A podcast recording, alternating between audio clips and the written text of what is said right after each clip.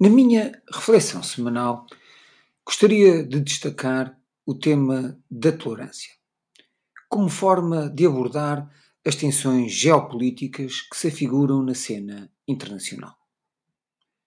A tolerância pode ser perspectivada como aquela capacidade plástica que o ser humano tem de suportar, aguentar ou sofrer algo que não é agradável e que se deseja evitar.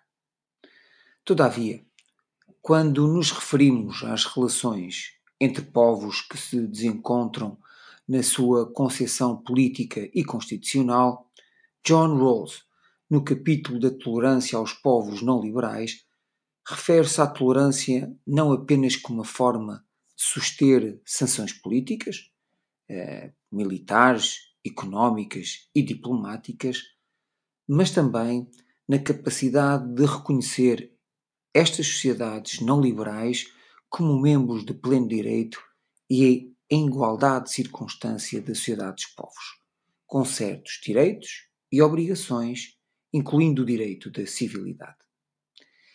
A intimidação intermitente da Rússia ao povo ucraniano resulta de uma divergência clara de interesses no que respeita aos seus destinos políticos e económicos.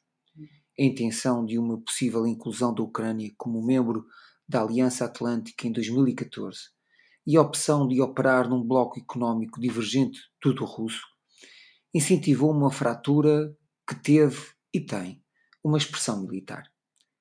A narrativa discursiva que Moscou alimenta sobre a NATO acaba por ser útil na gestão política interna russa. Todavia, apresenta-se também numa oportunidade dos países membros consolidarem e valorizarem a NATO enquanto aliança política e militar.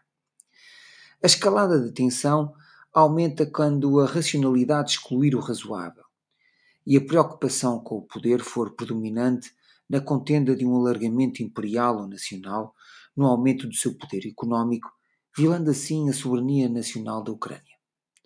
Karl von Clausewitz, no livro Da Natureza da Guerra, afirma que se é preciso que o nosso adversário seja coagido a obedecer à nossa vontade, devemos colocá-lo numa posição que seja para ele mais cruel do que o sacrifício que lhe exigimos.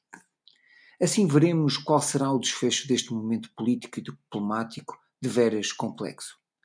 No entanto, é sempre preocupante quando um Estado afirma a sua existência através da ameaça pelo conflito, pela guerra e não pela base da tolerância.